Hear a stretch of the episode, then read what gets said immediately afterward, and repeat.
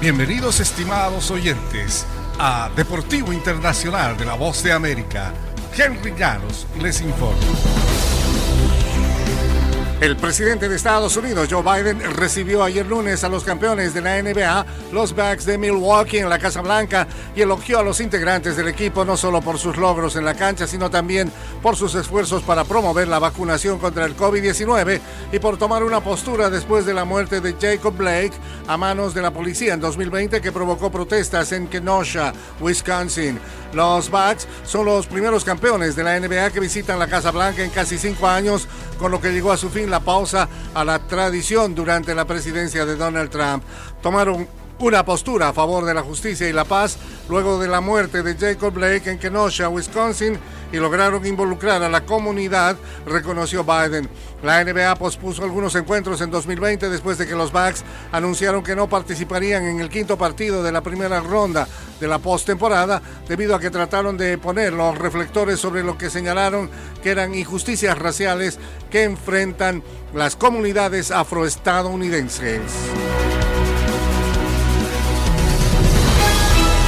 La sensación Shohei Otani de los Angelinos de Los Ángeles en el béisbol de grandes ligas es uno de los finalistas al premio de jugador más valioso de la Liga Americana en la votación de la Asociación de Escritores de Béisbol de Norteamérica.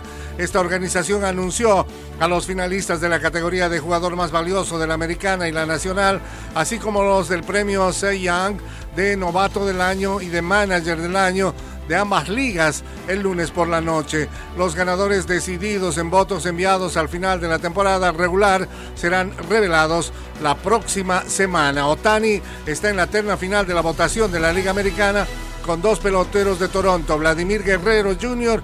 y Marcos Semien.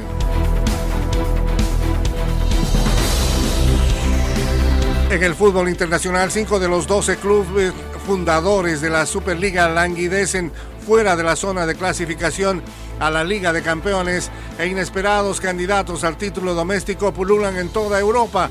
Tal es el panorama del fútbol europeo ante el último parón internacional de selecciones este año. Barcelona y Juventus embarcados en una batalla legal contra la UEFA por la Superliga se perderían la próxima cita de la Champions al figurar novenos y octavos respectivamente tras haber perdido a Lionel Messi y Cristiano Ronaldo. El Manchester United incluso con Cristiano de vuelta y Arsenal parecen encaminados a la próxima Liga Europa como el Barça Tottenham marcha noveno en la Premier. Y hasta aquí Deportivo Internacional, una producción de La Voz de América.